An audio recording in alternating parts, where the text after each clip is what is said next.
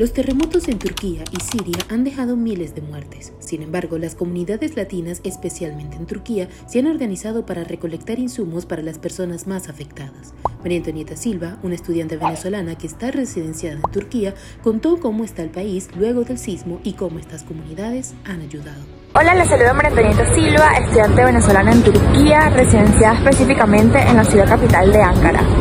El pasado 6 de febrero Turquía sufrió uno de los terremotos más fuertes en su historia y desde ese día todos los habitantes del país nos hemos unido para colaborar con nuestros hermanos afectados. El ambiente en la ciudad se siente un poco tenso, triste y con incertidumbre. Por el mismo tiempo todos estamos tratando de poner nuestro granito de arena ante esta lamentable situación.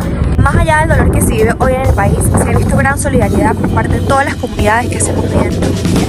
Aquí, en la ciudad de Ankara, muchos centros de acopio han llegado a su capacidad máxima. Como comunidad latina, embajadas y consulados de muchos países han abierto sus puertas para recibir insumos. A su vez, comunidades de estudiantes latinos han organizado recolectas de insumos en distintos lugares del país. Por redes sociales hemos visto llegar la ayuda de muchos países, como Irán, México, España, Venezuela, Macedonia, Uzbekistán, Azerbaiyán, Grecia, Argentina, entre otros. Y en las calles se han visto camiones y vehículos particulares movilizándose hacia la zona afectada. En lo personal he pasado por distintas fases, angustia, tristeza, incertidumbre pero lo que siempre ha prevalecido son las ganas de ayudar y contribuir como sea necesario.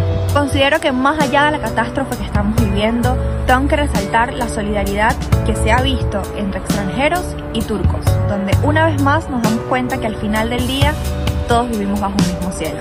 Geçmiş olsun Turquía.